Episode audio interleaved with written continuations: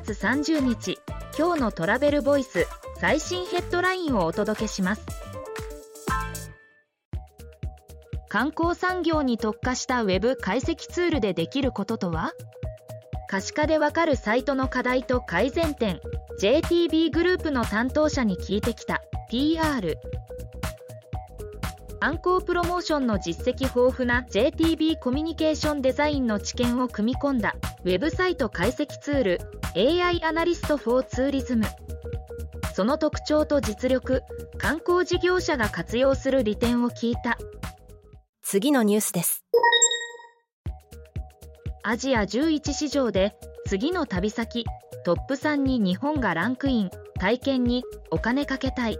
派8割超え体験予約プラットフォームクルーククルックがアジア太平洋11市場でアンケート調査。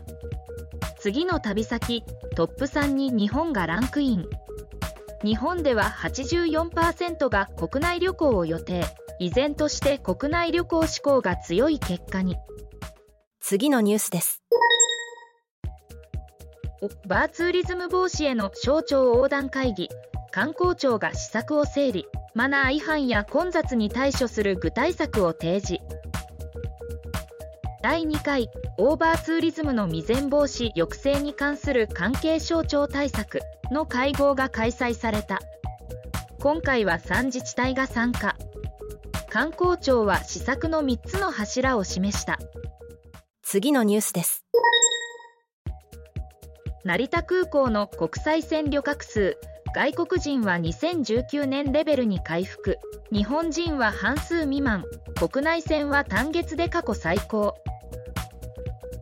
成田国際空港の2023年8月の旅客数が前年同月比。191%の321万人。2019年同月比76%となり2020年1月以来初めて300万人を超えた。国内線旅客数は同109%の79.7万人同102%単月として過去最高を記録。次のニュースです。ペット旅行専門メディア運営事業者が旅行業登録飼い主向けにオリジナル旅行の企画販売へ。ペット旅行専門メディア休日犬部や日帰り旅行専門サイトポケカルなどを運営しているイオレは第2種旅行業免許を取得。ペットの飼い主層などに向けたオリジナル旅行企画の造成を進める。